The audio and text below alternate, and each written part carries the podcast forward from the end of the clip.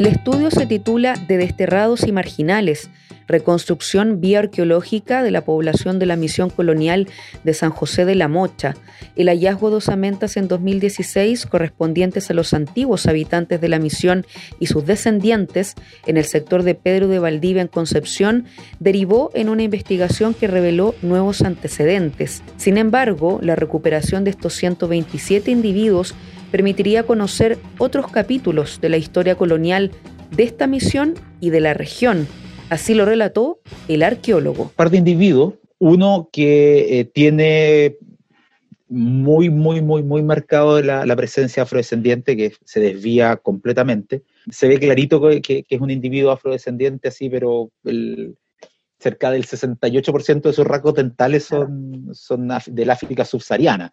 Eh, y otros que son muy, muy mezclados, ya de individuos que tenían rasgos africanos, rasgos eh, españoles, eh, europeos, para no decirle españoles, pero europeos, mezclados y pensamos que ese podría ser un mulato o, lo que en esa época se le llamaban los cuarterones o quinterones, que son afrodescendientes de cuarta o quinta generación. Para Pedro Andrade fue un tremendo hallazgo y abrió otra línea de investigación con otro equipo, donde empezaron a hacer la revisión histórica de los afrodescendientes en Concepción. Según los antecedentes, hay una constante de esta presencia entre 1550, fundación de Concepción por los españoles, hasta la Guerra de Independencia y es trazable. ¿Por qué la gente no los reconoce?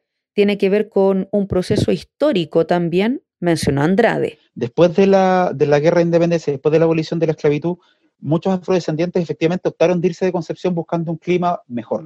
Eh, y, y, también fue un proceso de que ellos, muchos de ellos optaron por la exogamia y se casaron justamente con eh, lo que ellos consideraban sus iguales del bajo pueblo, que en el fondo mm. eran los mapuches o los mm. mestizos. Por eso no los vemos, dijo Andrade, además del componente de la historia blanca, civilizada y homogénea de que eran dos grupos, los españoles y mapuche, y no había más, concluyó sin embargo, algunos testimonios locales reconocen una historia conocida como la Laguna de los Negros. Fue así como en 1805 nueve hombres sobrevivientes fueron condenados a muerte. La revuelta en el Trial es el más famoso de los pocos casos documentados en Chile de esclavos alzados a bordo de un barco.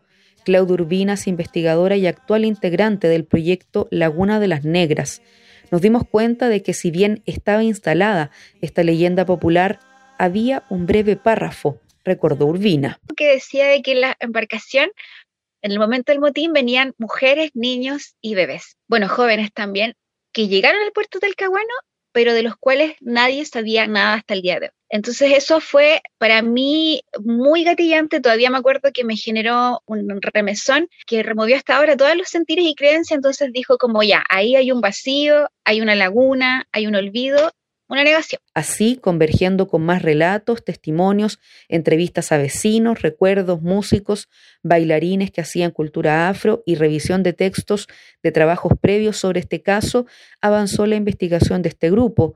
El equipo que forma parte de este proyecto habla del llamado, reflexionó Claudio Urbina, al considerar una serie de eventos en sus biografías que las llevan a ponerse al servicio de esos hechos porque empezamos a entender la trascendencia de la muerte y también su conmemoración o celebración desde otra mirada. ¿Y eso qué permitió? De que empezáramos a asociar, en lo que te digo, los relatos de partida de compañeras que estaban cercanas que recordaban que sus abuelos y abuelas le habían dicho de que, por ejemplo, el día que después de que murieron los negros y las negras, la gente de Concepción fue a tirar flores a la laguna como un gesto de devoción popular mm. por la memoria y las almas de ellos. No ajena a controversias, el proyecto Laguna de las Negras trata de ir más allá de lo teatral o documental al considerar una performance de toda la ciudad en el ejercicio de reunir a la comunidad.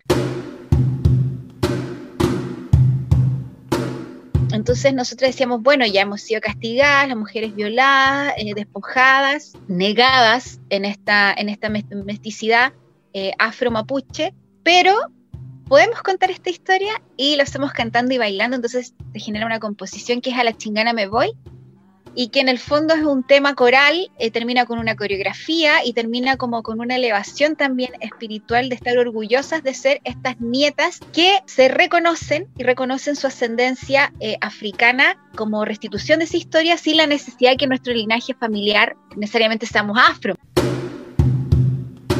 Carolina Cortés vive actualmente en Arica, pero el encuentro con sus raíces se concretó en su historia reciente. Te mentiría que nací sabiendo que era afro porque vivía con mi madre en Santiago. Me di cuenta en el camino, como la gran mayoría, e investigué a mi familia paterna, recordó en entrevista con Radio Universidad de Chile. No me impresiona mucho el hallazgo de Andrade en Concepción, afirmó, puesto que los y las afrodescendientes estamos seguros que esta presencia es nacional. Eh, bueno, la verdad no, me impresiona mucho, puesto que nosotros los, los y las afrodescendientes estamos eh, seguros que la presencia afrodescendiente es nacional y que es en toda Latinoamérica.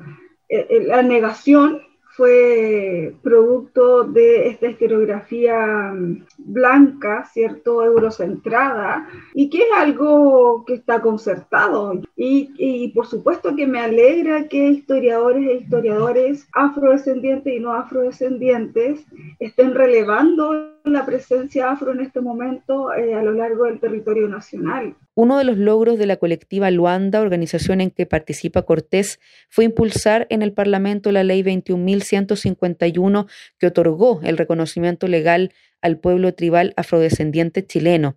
Sin embargo, en la actualidad quedó pendiente el cupo para la Convención Constitucional. muchas veces a nosotros nos tratan de extranjeros y extranjeras. Mm nos ha pasado un montón de veces eh, la frontera, tenemos que constantemente estar demostrando que somos, que efectivamente somos chilenos y que como chilenos y como un pueblo reconocido a través de una ley que nos avala, es como súper lógico que también seamos reconocidos constitucionalmente y que exista un escaño reservado para nosotros, como también lo debiese existir para los pueblos originarios.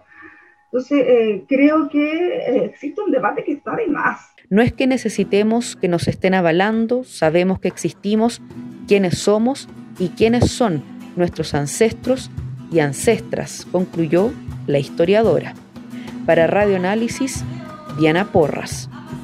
Créditos musicales, banda penquista Calule, disco Curiche, tema El Conquistador, disco El Regreso de Emboma, tema Chacarera Pal Sol, tema Chinga Negra de la composición musical Francisca Vázquez Serna, letra Joyce Helves Cáceres y Francisca Vázquez Serna.